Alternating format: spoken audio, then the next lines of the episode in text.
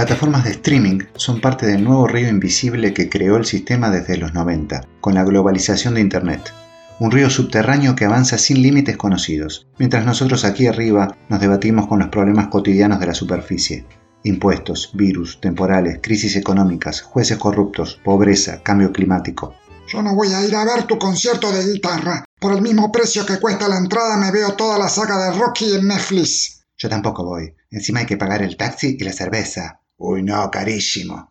En 1993, la banda de rock Severe Tire Damage transmitió un concierto suyo en Australia a través del sistema experimental M-Bone.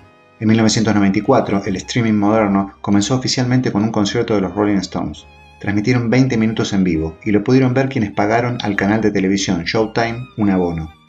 La plataforma de películas y series más exitosa del momento, Netflix, nació en 1997 como un videoclub virtual. En el 2007 comenzó a ofrecer contenido exclusivo para computadoras personales y en los años siguientes se sumaron los otros dispositivos, teléfonos inteligentes, tabletas, televisores smart, consolas.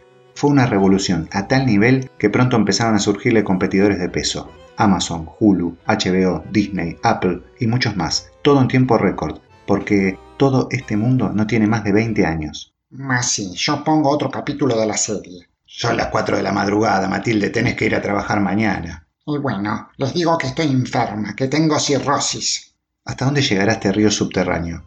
¿Terminaremos completamente aislados unos de otros, ahogados de información? Es imposible de saber. Algunos ecologistas critican que estas cadenas, además de todo, influyen en el efecto invernadero. Según la investigadora Nicola Jones, el uso de streaming, como por ejemplo Netflix, que tiene más de un tercio del tráfico de Internet de Estados Unidos, liberaría 100 millones de toneladas de dióxido de carbono al año, el 0,3% de las emisiones globales de gases.